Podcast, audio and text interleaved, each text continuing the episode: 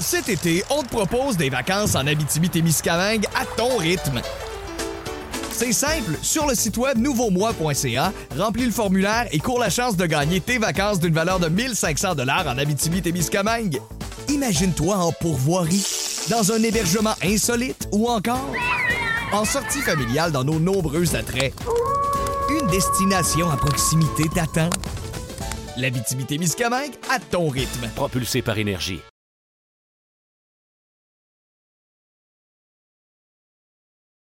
Amateurs d'arts martiaux mixtes, bienvenue dans la cage.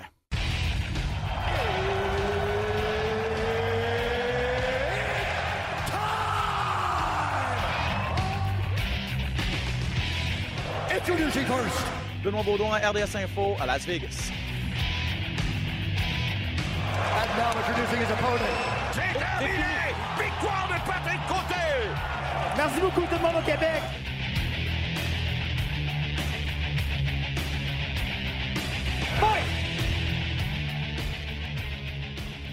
Salut tout le monde, très heureux de vous retrouver pour cet autre épisode de Dans la cage. Ben Baudouin en compagnie de Patrick Côté. Pat, comment ça va? Très bien, toi, Ben. Oh, J'aime ça, ça va très bien aussi. Il neige dehors, fait beau. Euh, hâte d'aller faire du, du sport là, en fin de semaine, mais euh, hâte de regarder l'UFC aussi là, du côté de Las Vegas. Parce que mine de rien, on a quand même une bonne carte là, cette fin de semaine. C'est un gala Mhm. Diffusé sur nos ondes, bien sûr, à RDS. Notez bien ça, RDS cette fin de semaine.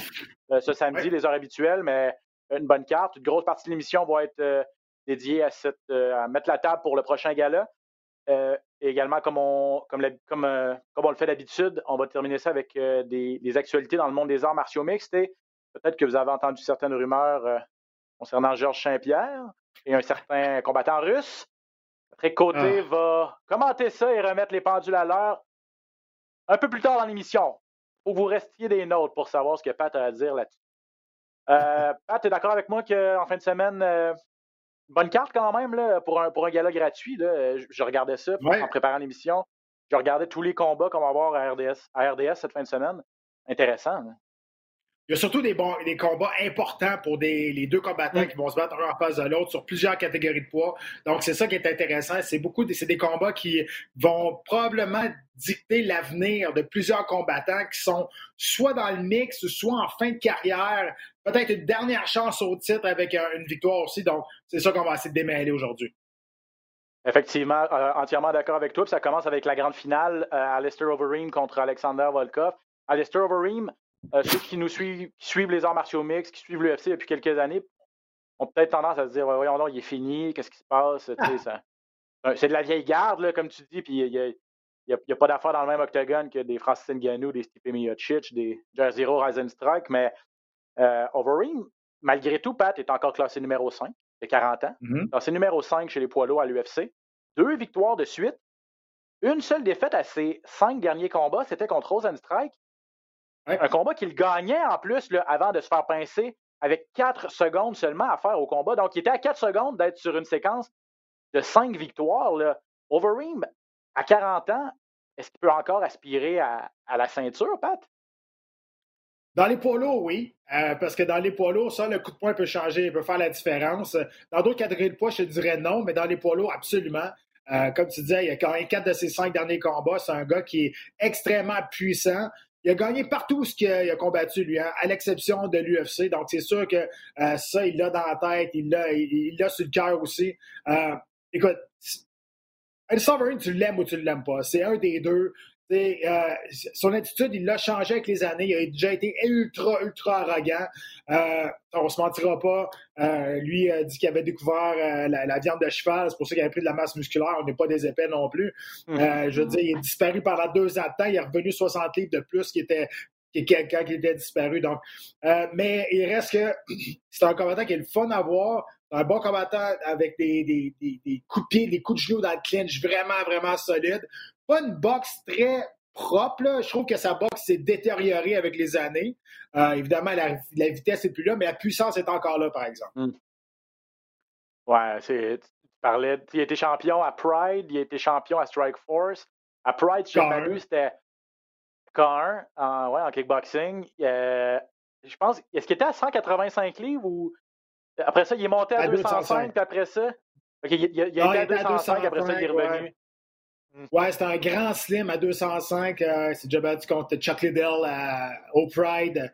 Euh, puis à un moment donné, il est disparu, puis il est revenu. euh, il avait doublé. Vraiment. Avec la, avec Euh, la c'est- fameuse viande ouais. de cheval, comme tu viens de nous raconter. C'est un, gars, c'est un Régime. gars quand même qui a des, qui a des soumissions quand même à sous-estimer. Il a une excellente, une excellente guillotine. Vraiment, il l'a passé souvent. Mais euh, écoute, c'est sûr que euh, maintenant, euh, c'est un, il est un petit peu moins rapide, un petit peu moins explosif. Donc, euh, il va avec des, des gros, euh, des gros shots, là, des, des gros coups pour faire mal. Puis ça, il a encore la puissance. Parce que, puis, puis, il- oui, il est capable de passer le KO à ses adversaires. D'ailleurs, ses quatre dernières victoires, c'est des, des victoires par KO. Euh, Mhm. Mais avec lui, c'est tout ou rien. là. Je pense que ça, euh, ça doit faire cinq ans qu'il ne s'est pas rendu à la limite là, à Lester Overeem. C'est soit qu'il gagne par KO ou il se fait passer le KO. là. Euh, donc, Ben, ça, c'est toujours de- des- des bons spectacles. hein. Eh oui, c'est un bon vieux poids lourd. C'est exactement ça. Y vas, ça passe sur sa casse. Euh, et quand ça casse, on, va se souvenir- on s'en souvient tous du KO qu'il a subi face à.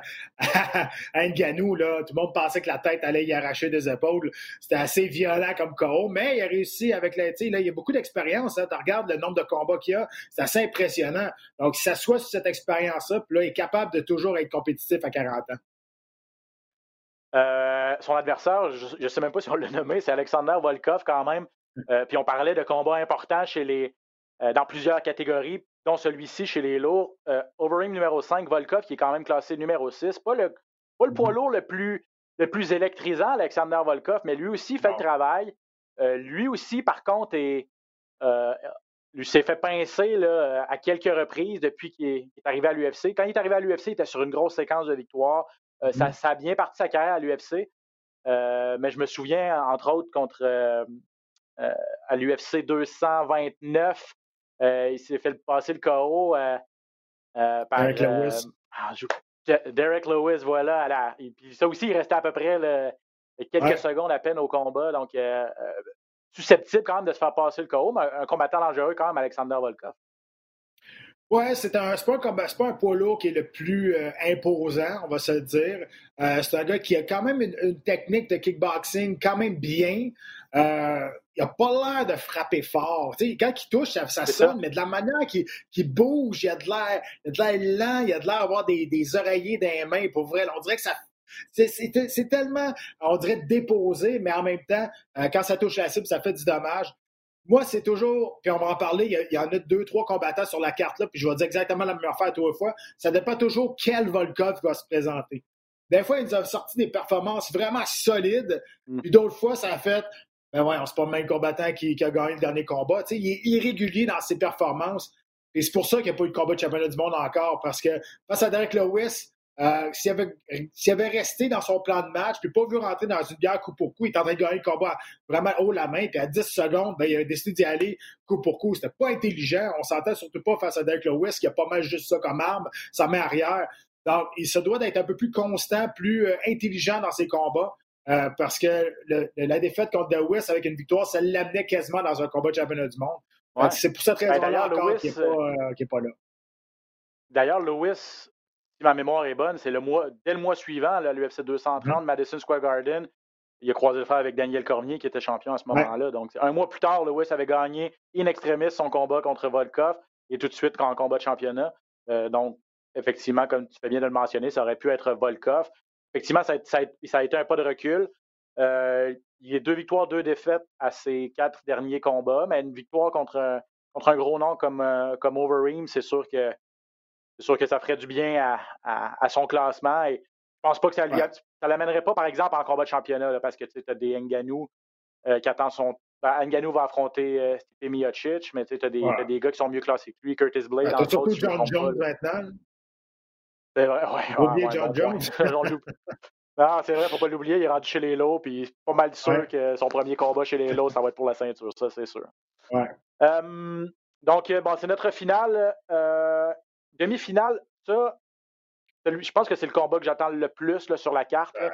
Euh. Corey Sanhagen contre Frankie Edgar à 135 livres. Ça va être le deuxième Ouais. combat de Frankie Edgar à 135 livres. Sanhagen est classé numéro 2, revient d'une grosse victoire contre Marlon Moraes. et Frankie Edgar est quand même classé numéro 4 après sa victoire à son premier combat à 135 contre Pedro Munoz. donc, toi aussi, tu l'attends avec, avec impatience, ce combat-là. Et, et, ça, ah. c'est peut-être un cas de combat éliminatoire. Oui, c'est peut-être un cas de combat de l'année aussi, puis combat de la soirée. Là. Écoute, et moi, ce que c'est pour vrai, c'est je trouve dommage un peu, c'est que Cody Sanagan est classé deuxième, puis on dirait qu'il passe un peu dans le beurre. Hein? On, on, le regarde, il y, a, un numéro 2 à côté. Ah ouais, Game, c'est qui ce gars-là, pour vrai?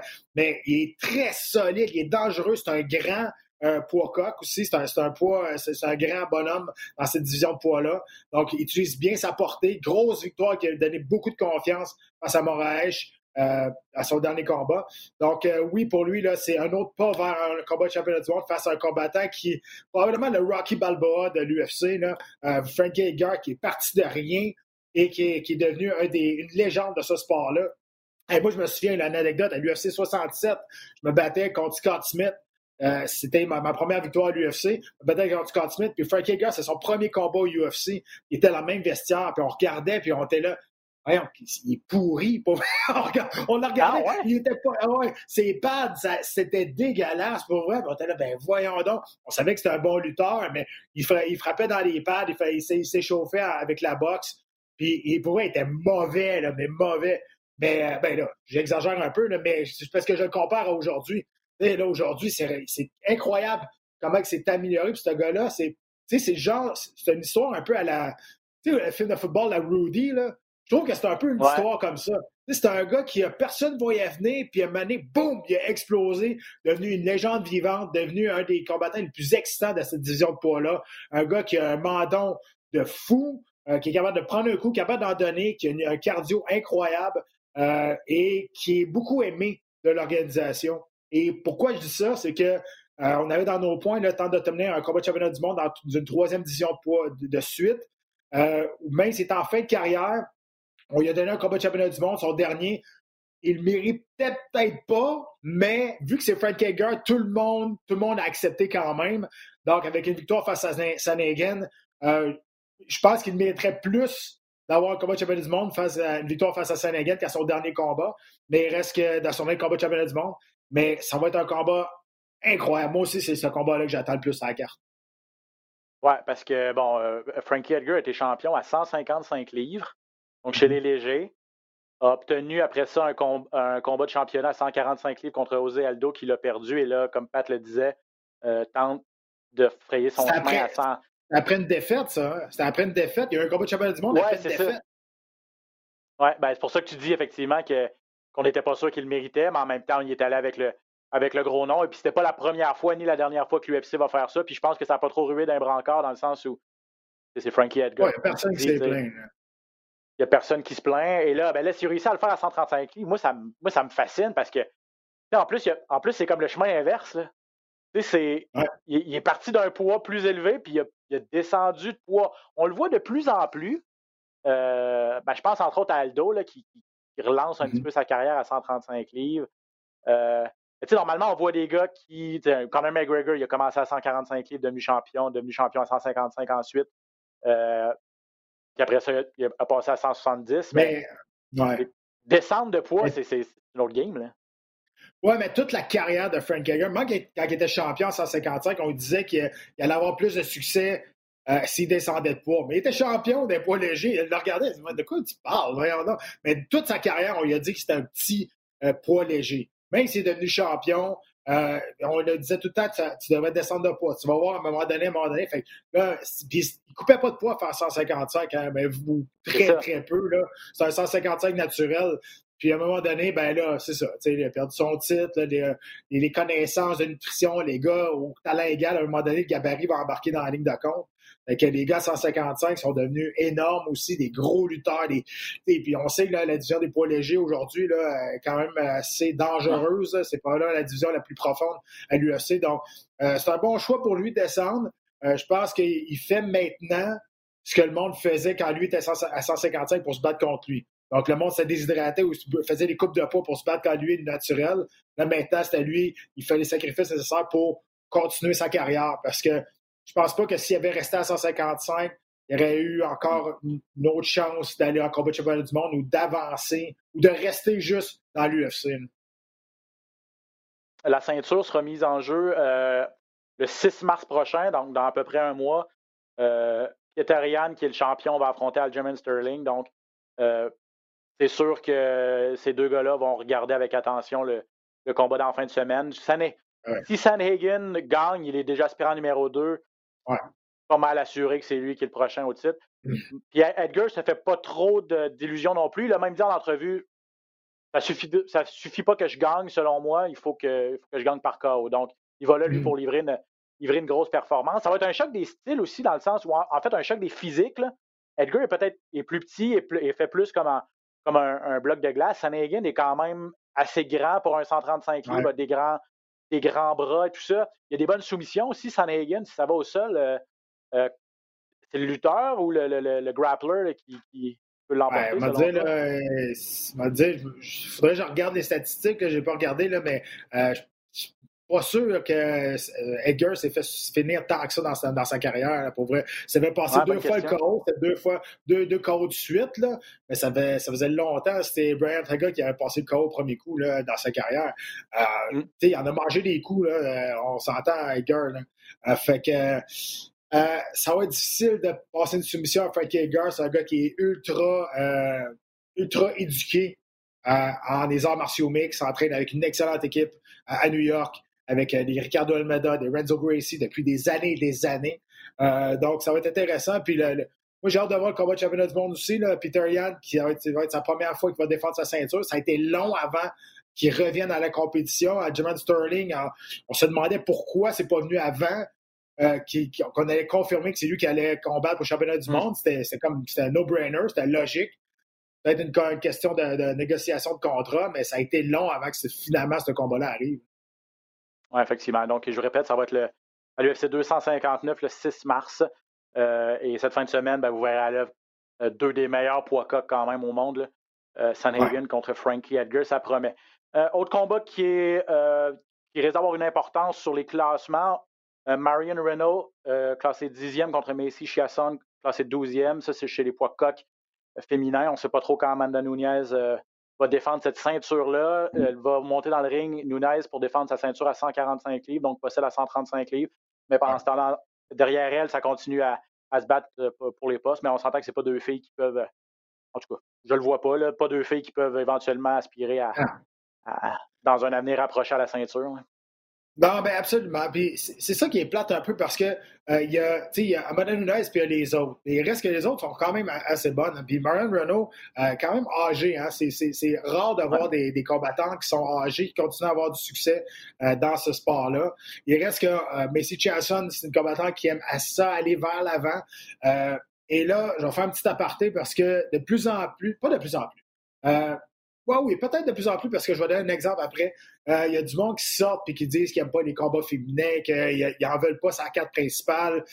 Écoute, là, euh, le meilleur combat de l'année, l'année passée, ça a été un combat féminin entre Willy Zhang et euh, Yan Le dernier combat euh, aussi, le dernier combat, le dernier gala aussi, il y avait deux combats il y avait deux combats féminins sur la carte principale à pay-per-view. Le premier code de la soirée, ça a été un combat féminin aussi. Donc, à un moment donné, il ne faut pas jeter la pierre à, tout le monde non plus. Puis là, tu as l'autre, Stephen A. Smith, qui sort comme un. Moi, en tout cas, je ne l'aime pas bien, bien, là, mais Stephen A. Smith euh, qui sort, qui dit qu'il ne veut plus avoir de combat féminin dans l'UFC parce que lui, il n'aime pas ça. On s'en torche un peu ce que tu aimes ou que tu n'aimes pas, Stephen. De, de un, t'aimes pas. Je pense que t'aimes pas les arts martiaux mix ou t'aimes juste bâcher sur les arts martiaux mix parce que depuis euh, une couple de mois, même un an, t'arrêtes pas de lancer de la merde sur, l'organisation, de la merde sur les arts martiaux mix. À un moment donné, euh, les combats féminins, ça a pris du temps avant que ça arrive. C'est arrivé et je peux dire que depuis très longtemps, euh, je dirais 75, 3, combats sur 4 sont pas plates, les combats féminins. Là. Mais c'est sûr qu'il faut que tu prennes au ratio aussi. combien de combats plates d'hommes qu'on a vus, mais qu'on n'a rien dit? Il y en a eu, là. Il y en a eu beaucoup, beaucoup. Puis j'essaie pas de défendre les femmes, là. J'essaie pas de défendre les combats féminins. Il y, y, a des combats plates chez les filles, puis il y a des combats plates chez les hommes aussi. C'est juste que chez les hommes, on ne dit pas parce que c'est plus normal de voir deux gars qui se tapent sa gueule. À un moment donné, euh, c'est ça aussi. Cet été, on te propose des vacances en Abitibi-Témiscamingue à ton rythme. C'est simple, sur le site web nouveaumois.ca, remplis le formulaire et cours la chance de gagner tes vacances d'une valeur de 1500 dollars en Abitibi-Témiscamingue. Imagine-toi en pourvoirie, dans un hébergement insolite ou encore en sortie familiale dans nos nombreux attraits. Une destination à proximité t'attend.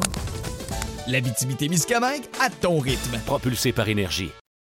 Je suis entièrement d'accord avec tout ce que tu viens de dire.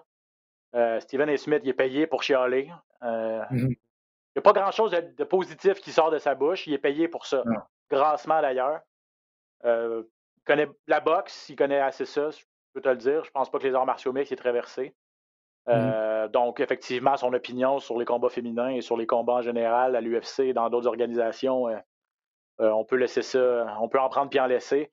Puis les femmes travaillent aussi fort que les gars pour se Mhm. rendre là, s'entraînent aussi fort, font les mêmes sacrifices, euh, et, bien souvent pour pas mal moins d'argent. Euh, donc, de dire qu'ils n'ont pas leur Hey. place là, c'est, non, c'est, faux. Puis, puis- puis vous, vous aimez pas ça, ben, ouvrez vos œillères, puis changez de poste. Si vous ne voulez pas les regarder, mais- là, les combats féminins, ben, ça, changez mais- de poste, puis vous reviendrez au prochain, là, je veux dire, à un moment donné. Mais t'as le droit de pas aimer ça. C'est pas ça, c'est pas ça l'affaire. Mais de dire des choses que- que- qu'ils n'ont pas d'affaire là, que ça, c'est, dégueulasse, voir deux filles. Tu sais, j'invente pas. Je dis des choses que j'ai lues et que j'ai entendues. À un moment donné, tu sais, ça va avec le respect aussi. Tu sais, le- les arts martiaux, c'est- en général, ça part du respect. Fait que, tu sais, quand il y a deux gars qui se battent, euh, qui s'éplatent, on dit pas que c'est deux sans dessin puis qu'ils n'ont pas d'affaires dans cette organisation-là. Tu sais, je veux dire, on, on dit pas des choses comme ça quand c'est deux gars puis c'est un combat plate. Puis il y en a pas mal plus de combats plates gars que de combats plates filles. Euh, fait c'est, là, je, me, je veux pas me porter à la défense euh, du mouvement féminin, là, on s'entend, mais c'est juste que moi, ça, ça me tanne d'entendre des affaires de même. Puis c'est vrai que la, la- la parité chez les combats de femmes, il n'y en a pas beaucoup. Parce que tu as les championnes, puis après ça, ben, à part à 115 livres, tu as plus de compétition, mais à part ça, vous avez tout à fait raison. T'as il y a- t'as- Shevchenko puis t'as Amanda Nunes. Les autres sont pas beaucoup de calibre. Mais c'est ça qui est ça. À un moment donné, moi, si t'es pas content, euh, je suis pas mal sûr que tout le monde qui se plaint de ça, Amanda Nunes, le sac une volée. c'est ça, la, c'est- la réalité. La réalité, c'est ça. Quelqu'un va chialer sur le combat de, de Macy Chiasson contre Marion Renault, puis ils sont pas championnes, puis ils vont nous, ils vont leur sacrer des. Tu sais, je veux dire. Alors, puis. Mm. mais, mais, mais, mais critiquer des combattants pour des performances. Steven Butler l'a vécu en fin de semaine. là. Il a perdu au Mexique, là, défaite. Et puis il s'est fait ramasser ses réseaux sociaux. Facile Ouais. dans son salon, sur son oui. téléphone, quand tu regardes d'écrire des choses. Puis toi, tu l'as vécu, tu t'es entraîné, tu t'entraînes avec des filles, tu t'es entraîné avec des, t'entraînes avec des combattantes d'arts martiaux mixtes, tu les coaches, euh, tu t'entraînes avec des championnes du monde de Jiu-Jitsu. Tu sais, je veux dire, c'est, tu, tu les côtoies, donc tu sais les sacrifices, les efforts qu'ils mettent là-dedans. Tu connais leur talent. Euh, puis c'est Ouais. ça que les gens doivent aussi apprendre à, apprendre à aimer et apprendre à apprécier aussi. Euh, passons au prochain, parce que là, ça, c'est une catégorie qu'on, qu'on- qui qui a fait beaucoup de bruit en 2020. On n'a pas encore vu vraiment de combat en 2021, mais celui-là est, est intriguant. Euh, Alexandre Pantoya contre euh, euh, Manel Capé. Pantoya est classé numéro 5 à 125 livres, on le connaît. Euh, a su- a- bon, est pas proche là, du sommet, là, mais quand même, c'est un bon combattant. Il a- je pense qu'il y a une victoire, une défaite à ses, à ses quatre derniers ou ses cinq derniers. C'est un, bon, un, c'est un bon combattant dans le top 5 des 125 livres. Manel Capé, un gars qu'on ne connaît pas du tout, en tout cas moi je ne le connaissais pas, il va faire ses débuts à l'UFC.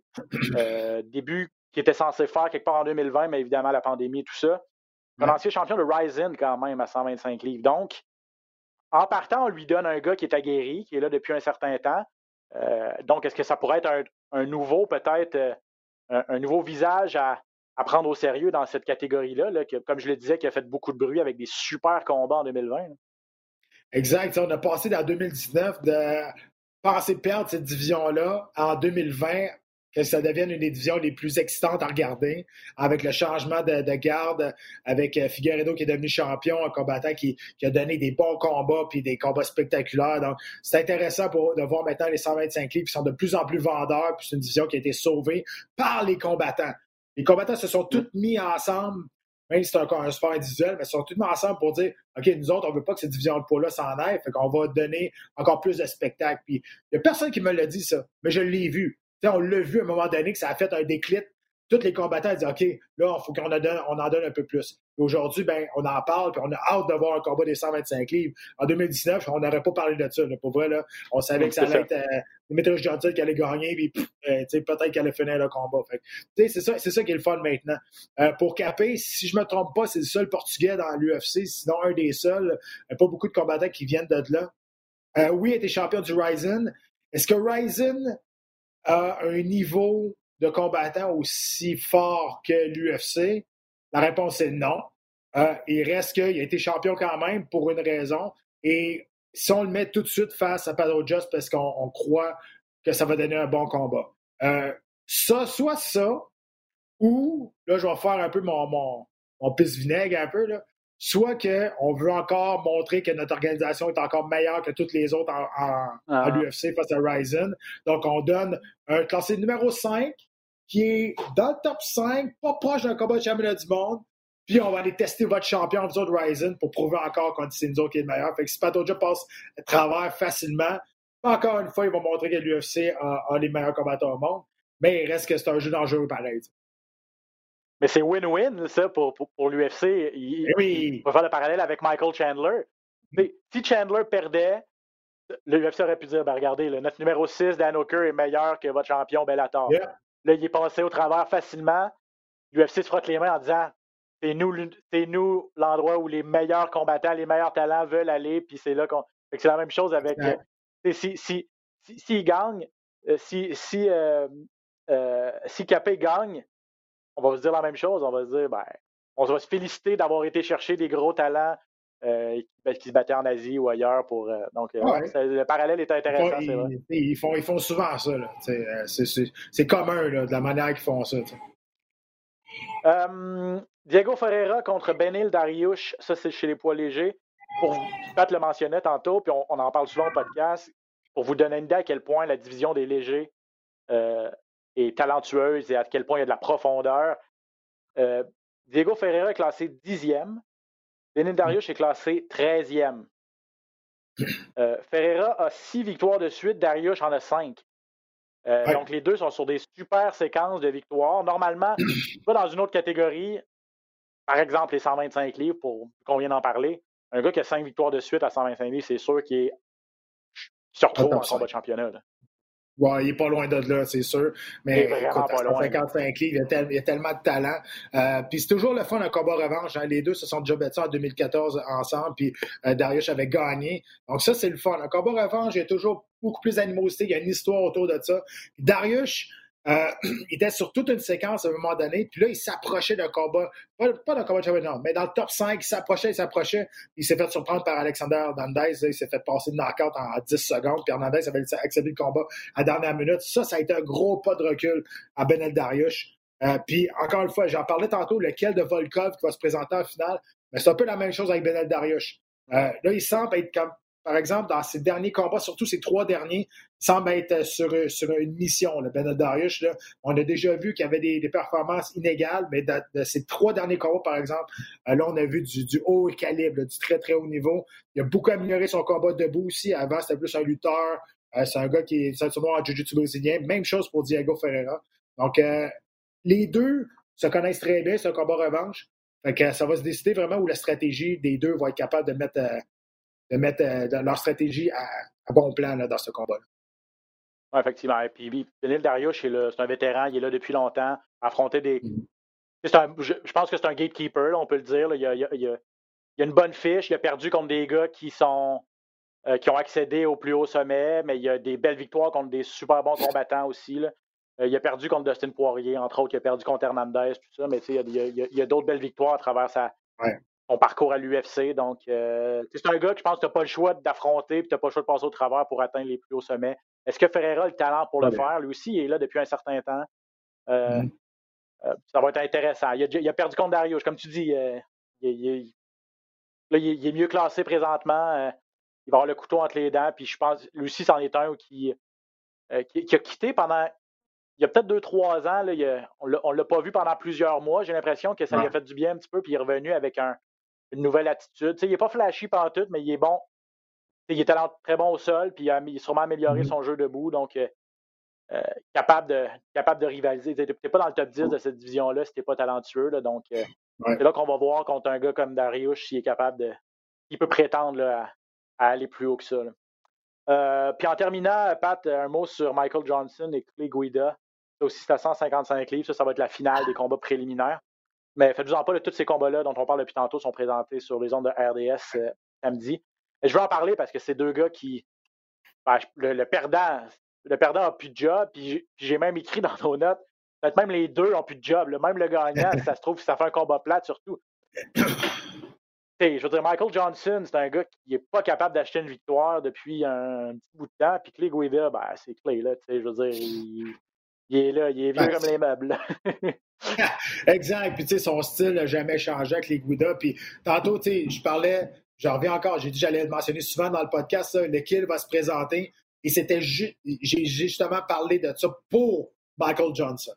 Michael Johnson, c'est, je pense, le combattant le plus irrégulier qui existe dans l'organisation. Il nous a sorti des performances de fou à un moment donné. Après ça, il revient, il a de l'air d'un gars qui s'est battu, s'est jamais battu de sa vie. Euh, lui, là, c'est vraiment ça son problème dans sa carrière, c'est sa, c'est sa constance d'être toujours à, la, à, donner la perf- performance qui, qui euh, reflète son talent, dans le fond. Euh, Michael Johnson, t'as as raison, écoute, il y a six défaites à ses huit derniers combats, ça va pas bien. Euh, Clay Guida, 39 ans, deux défaites de suite. Euh, écoute, ça dépend c'est quoi leur contrat, s'ils sont rendus à leur fin de contrat. Je pense, je pense pas que lui qui va gagner, on va le mettre, on va le mettre dehors. Si il est rendu à son fin de contrat, puis c'est son dernier combat, ça se peut qu'on leur signe pas. Il ça se peut, euh, mais Guida, même s'il est là depuis euh, la préhistorique, on dirait, là, il a de l'air de, de ça aussi, mais même s'il est là depuis tout le temps, il reste que et le monde sont contents de le voir. C'est un personnage. C'est Ouais, ouais. c'est une attraction, Clay Guida. Vraiment. Euh, écoute, c'est- ça sera pas chic comme combat. On s'entend. Là, on sait à peu près à quoi s'attendre. Euh, Johnson, qui va essayer d'être un peu plus technique, va courir après Clay Guida. Clay Guida va, va courir à bord puis de l'autre. Va sûrement roter entre deux rounds. C'est tout le temps ça qui va arriver. Fait qu'on sait à quoi s'attendre. On sait juste pas qui, qui va tomber, qui, qui va gagner. Mais on sait à peu près comment que le combat va aller. tu sais. Ouais, c'est ça. Ouais, je suis entièrement d'accord. Puis, ah, puis des gars comme Guida, des gars, des, gars- des de même, t'en as besoin là, à l'UFC. C'est vrai. Eh parce que oui. Faut que tu testes, faut que tu testes tes petits jeunes ou faut que tu testes tes, faut que tu testes tes gars, puis tu sais que c'est pas. Il y a personne qui va changer de poste quand c'est lui qui va se battre. là, je veux dire, puis les gens le connaissent et tout. Puis, puis, puis- Ouais. puis Johnson, tu sais, je dis, on fait des farces, là, ils, vont être, ils vont être coupés, tout ça. oui, peut-être que oui, peut-être que non, mais Johnson, c'est tellement irrégulier. On dirait qu'à chaque fois qu'il est sur le bord de la porte, on dirait que c'est sa dernière chance. Il va... là, là, il sort une victoire. Là, il va repartir Ouais, sur une autre séquence de trois défaites. Là, c'est terminé pour Johnson. Il n'y a pas le choix de gagner. Ah, méchant. C'est grosse victoire, KO de la soirée ou, ou soumission de la soirée. OK, parfait. Il est reparti pour un autre tour. À chaque fois qu'il avait besoin, qu'il était sur le bord de la porte, il avait un pied dans la porte pour sortir, réussit à gagner puis à rester à l'UFC. Puis il est à l'UFC depuis un certain Ouais. temps. là. Euh, peut-être, Ouais. peut-être une dizaine d'années. là, Donc, euh, mais là, j'ai vraiment l'impression. Ça fait c'est huit défaites en 11 combats, là, Michael Johnson. Euh, donc à suivre, mais c'est toujours intéressant. Puis, puis, je, puis je voulais le mentionner là, parce que deux, deux, bons, deux bons vétérans, puis deux gars. euh, En tout cas, Guida nous donne souvent des bons spectacles. Johnson, pas toujours, mais Guida, oui. OK, Pat, euh, chose promise, chose due, parlons de ces rumeurs. là. Euh, je pense que c'est Kenny Florian qui a sorti ça. Ouais. Que, que bon, selon lui, Georges Saint-Pierre euh, serait à l'entraînement, ou en tout cas, les, négociations seraient relativement avancées pour un combat de championnat contre Habib Nurmagomedov. Encore une fois, cette histoire-là qui ressort. Euh, Qu'est-ce que tu entends là-dessus, Pat? Et, ben, comment tu as réagi quand tu as vu ça? Toi, ben, tu es dans le milieu ici, qu'est-ce que tu entends? Ben, écoute, c'est Kenny Florian qui a sorti ça parce que Kenny Florian et John Heineck ont une espèce de podcast ensemble, puis on jasait, et, euh, pas on jasait, mais eux jasaient, moi, j'étais pas là. Euh, puis, euh, euh, Kenny Florian, à il dit de source sûre, très sûr, d'un coach très proche. Il n'a pas dit de quelle équipe. Il dit que ce combat-là est en train de se, de, de, de, de se, de se construire, est en train, était très proche d'arriver à une entente. moi, ce que je sais de source sûre, parce que je le connais, parce que je le sais, Georges est très loin de s'entraîner pour un combat présent. Cet été, on te propose des vacances en Abitibi-Témiscamingue à ton rythme. C'est simple, sur le site web nouveaumois.ca, remplis le formulaire et cours la chance de gagner tes vacances d'une valeur de 1500 dollars en Abitibi-Témiscamingue. Imagine-toi en pourvoirie, dans un hébergement insolite ou encore en sortie familiale dans nos nombreux attraits. Destination à proximité t'attend. L'Abitibi-Témiscamingue à ton rythme. Propulsé par énergie. Et pas en fight mode, pas tout dans sa tête. Euh, tu sais, et moi, il me le dit tout le temps. Il dit pas à moi qui a couru après l'UFC s'il veut faire ce combat-là, c'est à eux autres. Je dirais pas qu'il a été un combat, et il a tout à fait raison. Euh, écoute, encore une fois, ça fait parler, ça fait parler. C'est une histoire qu'on n'a pas fini d'entendre parler, même si on met le clou dans le cercueil, on va toujours continuer d'en parler quand même encore pendant quelques années, je pense. Euh, si ça arrive, tant mieux. Si c'est vrai, tant mieux. Moi, ce que je peux dire de mon côté, Georges, il est en forme, mais il est en forme parce que ça il tente d'être en forme. Parce que c'est ça, lui, il veut être en forme, il aime ça s'entraîner, et c'est tout.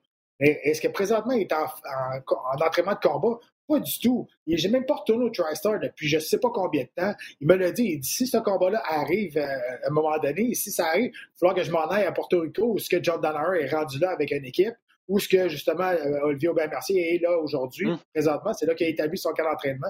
Il faut là j'aille là-bas pour que je fasse venir des partenaires d'entraînement parce que ici, il ne peut pas faire venir de partenaire d'entraînement pour euh, s'entraîner, pour faire un camp d'entraînement pour justement un gars comme euh, Norman Gomedov. Donc, tu sais, il dit, quand tu commences à faire tout ça, ces additions-là, à un moment donné, tu vas t'apercevoir que le, le égal à la fin, là, il est énorme en maudit pour arriver à une réalité. Là. Fait que euh, moi, c'est ce que je sais, c'est ce que je sais de, de même de source sûre, c'est que je le sais, point. Euh, c'est pas, pas des choses que je pense. Bon, si, euh, si on a entendu d'autres choses ailleurs, c'est sûr que, écoute, moi je sais que Ali, le manager de Habib, veut faire ce combat-là et veut absolument euh, que ça, tenter de le faire. Euh, puis lui, il veut, il veut, il veut, il veut. Mais reste que c'est pas lui qui, est dans l'octogone. À un moment donné, c'est ça qui arrive aussi. Des négociations à gauche, à droite.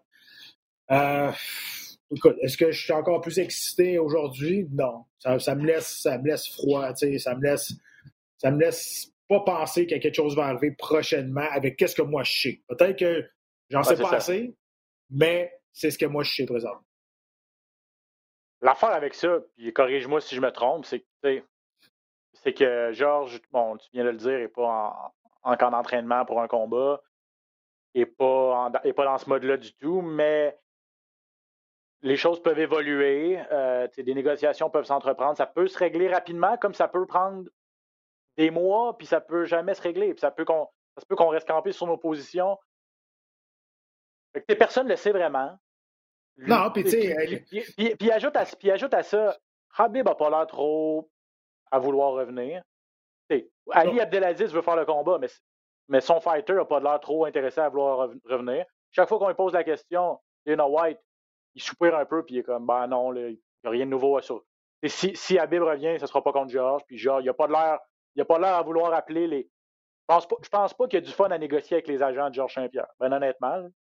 Ben, tu, Euh, c'est ça. À, un là, donné, sais- sais, à un moment donné aussi, sais, il y a plusieurs, plusieurs équations, il faut qu'ils arrivent en, parfaitement. Là, sais, le lieu, le poids, le- le- l'argent, euh, le, le- le temps. Euh, tu sais, le temps court un peu après Georges, même s'il est en top shape. Je pense qu'à mon avis, il pourrait battre la moitié du roster à 170 livres, même aujourd'hui, sans camp d'entraînement. Il reste que, tu sais, il approche 40 ans, pareil, là, bientôt. Là. Euh, je pense avoir 40 ans cet été, ou en tout cas cette année, c'est sûr. Mais euh, c'est vrai que, puis, euh, tu sais, là, il n'y a pas de place pour s'entraîner non plus. fait que, tu sais, ça fait beaucoup de choses là, pour qu'il arrive à, Ah parfaitement à 100% pour que ce combat-là arrive. Ceci étant dit, je suis pas dans le secret des dieux. Il y a sûrement plein d'affaires que je sais pas. Puis ça, ça c'est sûr et certain. Mais ce que je sais, je vous l'ai dit, j'en sais pas plus. Avec moi, ce que je sais aujourd'hui, je vois pas que ce combat-là arrive prochainement. Si ça arrive, je vais être le premier vraiment content. Ah, ça, ça, on est d'accord. Puis, faut vivre d'espoir un petit peu. Donc, on peut continuer à rêver, mais euh, préparez-vous, préparez pas votre, euh, vos billets d'avion pour Abu Dhabi tout de suite, là, ou pour la Russie, ou pour n'importe où ça va avoir lieu, là, parce Ouais. qu'on est, on est, on est loin d'être rendu là, en tout cas. Euh, Hey, bon, ça, me fait penser, nouvelles ça me sont- fait penser, euh, ça me fait penser, t'as- t'as-tu vu le, le combat, c'est Zhang contre Namayuna, ça on va faire ça à Singapour. On s'en va ailleurs. Ah oui? là, on, OK. on va pour le ouais. Euh, ça m'a fait penser à ça. Tu disais, préparez pas vos, billets pour euh, Abu Dhabi, mais là, on se souviendra que, on se souvient que là, c'est à Las Vegas ou à Dubaï, à Abu Dhabi, je veux dire. Mais là, pour le combat de, de, et euh, Willy Zhang, on va faire ça à Singapour. C'est ça qu'on a, c'est ça qu'on a, euh, euh, qu'on, a annoncé. Donc, euh, je sais pas, ça va être quoi les mesures encore. Tu sais, je sais pas c'est quoi là-bas, comment ça va la te, est-ce que pandémie. tu te rappelles, ça, est-ce que c'est l'UFC 260? Est-ce que c'est, celui-là? Euh, sais, c'est, euh, écoute, euh, je sais pas, donne-moi deux secondes, on va checker ça. Euh, c'est l'UFC, ouais, je pense que c'est ça. Que j'ai pas l'UFC mon 200. ordinateur, ouais. Je me souviens pas. Parce que le prochain, en fait, le UFC non. 258, c'est Ousmane contre, Coving- Ousmane contre Ouais. Gilbert Burns. 259, ça va être trois combats de championnat. Blaovic contre Adesanya, Amanda Nunez contre Megan Anderson, et puis les 135 livres qu'on parlait tantôt, Peterian contre Aljamain Sterling. Il y a le 260, que là, vite comme ça, j'ai. Euh, j'ai pas. d- Ah non, c'est Miocic, le 260, c'est vrai? Miocic contre Ngannou. Mhm. Exact, c'est ça. Donc, Euh, peut-être l'UFC ça, 261. ça, Bref, en tout cas, euh, intéressant. euh, tout ça pour dire que c'est intéressant, Singapour, puis développer des nouveaux marchés. Puis ça fait longtemps qu'on veut essayer d'aller développer l'Asie. En Asie, ouais. Euh, il y a de plus en plus de, il y a de plus en plus de combattants chinois. euh, et on sait que c'est le terreau fertile de Ryzen, puis de surtout de One Championship. Mais là, l'UFC ben, veut aller euh, un petit peu jouer dans ces terres-là, puis euh, à voir si ça va fonctionner. Mais le jeu en vaut la chandelle avec une grosse championne comme Wiley Zhang, comme ça. là, c'est euh, clair. euh, J'aime la, j'aime la stratégie. J'aime la stratégie. Euh, Pat, Charles Oliveira qui aurait refusé un combat contre Michael Chandler à l'UFC 258, donc ça c'est la semaine prochaine. On parle d'un combat, bien sûr, à 155 livres, mais pas un combat pour une ceinture. Donc, ce qui expliquerait pourquoi euh, Oliveira a refusé. Je peux comprendre son raisonnement. Pendant, ça pourrait, à court terme, lui faire mal. Parce qu'on pourrait, d'ailleurs- on pourrait justement de... donner le combat de championnat à Chandler, qui lui avait accepté, là, apparemment, là, euh, ce combat-là. Ouais. Ouais. Donc, euh, donc, donc, je Euh, comprends pourquoi. Je comprends qu'Olivera veut attendre un combat pour le championnat, mais ça se peut qu'il attende un peu plus longtemps que prévu. Ouais, t'as tout à fait raison. Euh, Juste un petit aparté, c'est en avril qu'on va faire ce combat-là Ok. Zhang et Namajunas à Singapour. Euh, ouais, euh, il y a une autre rumeur aussi, c'est que Oliveira était trop pesant pour faire le poids euh, dans ce, dans ce gala-là. Euh, il y a ça aussi. euh, même Ch- Chandler a dit qu'il avait refusé le combat à cause qu'il n'était pas capable d'arriver à la limite de poids. On sait par le passé, ça fait longtemps, là, mais par le passé, Oliveira a déjà manqué, la- manqué le poids à deux reprises. Euh, si c'est pas trois, là, mais je suis sûr et certain à deux. Ben, Donc, euh, souvent, à peut-être 100 ça souvent à aussi. 145, mais à 155, tu te dis, là, il devrait avoir moins de misère, mais quand il est à Ouais, en tout cas, 145, moi, c'est un vrai problème. Là. Oui, exact. Sauf que là, tu sais, c'est- ça, ça que Chandler a mentionné. C'est sûr qu'il est sur Ouais. huit victoires consécutives, si je ne me trompe pas. Euh, et je pense qu'il a tout terminé avant la limite. C'est quand même assez impressionnant, euh, la séquence de victoires. Euh, et tu as tout à fait raison sur le fait de refuser des combats à l'UFC, même quand tu es une vedette comme Oliveira. Mais il reste que Oliveira s'est déjà fait bouder à quelques reprises par l'UFC. Je ne sais pas, on n'a pas de bonne relation à l'UFC et à Oliveira ensemble. Euh, je ne sais pas ce qui est arrivé, mais clairement, c'est pas l'amour entre les deux. Là. Euh, parce y a toute, une séquence. On lui a offert Michael Chandler, c'est c'était peut-être pour le, dérouter un peu. Lui a dit non. Il dit Moi, je suis rendu à un stade que je, je mérite un combat de championnat du monde, qui a tout à fait raison. Mais maintenant, la saveur du. Ça va toujours avec la saveur du mois. Aujourd'hui, la saveur du mois, c'est Michael Chandler.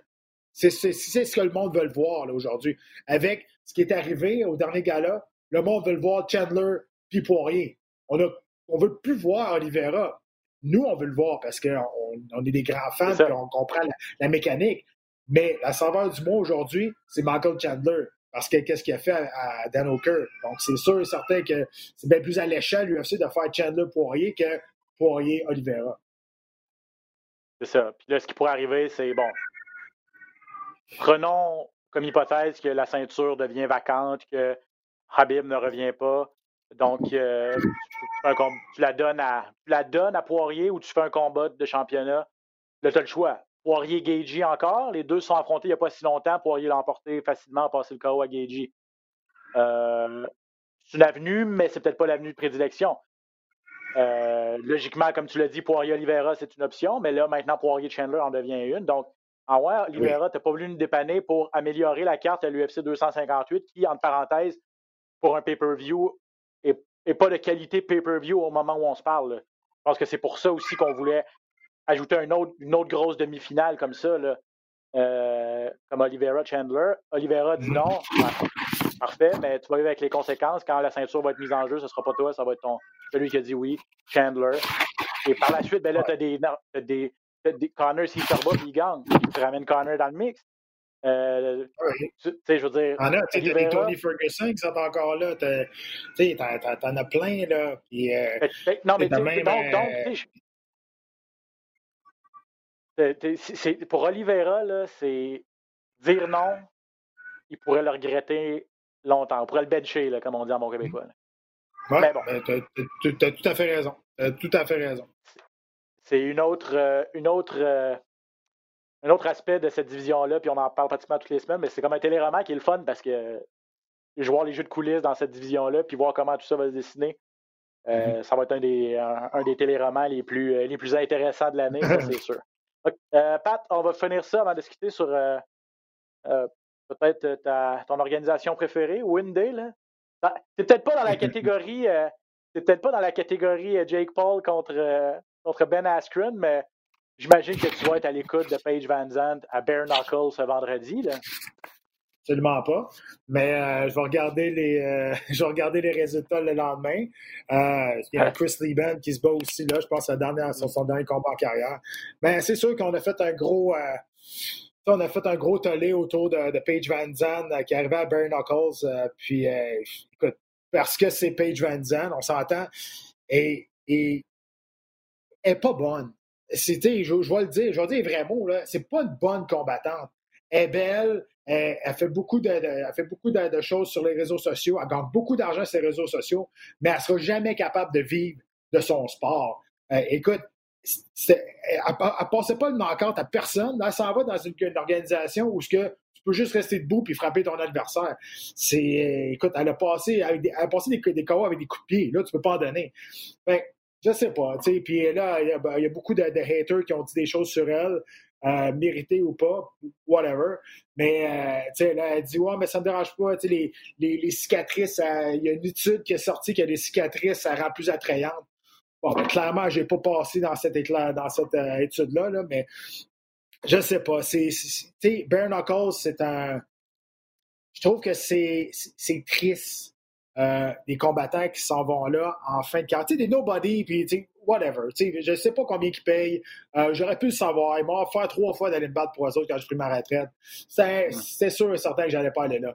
Mais tu sais, quand je vois des, des Thiago Alves, des Hector Lombard, des, des, des Chris Lieben qui s'en vont là-dedans pour, pour finir leur carrière, je, trouve ça triste. Je me dis à quel point à quel point tu es un animal de cirque, à quel point que tu t'en vas là, puis c'est de la boucherie. Là.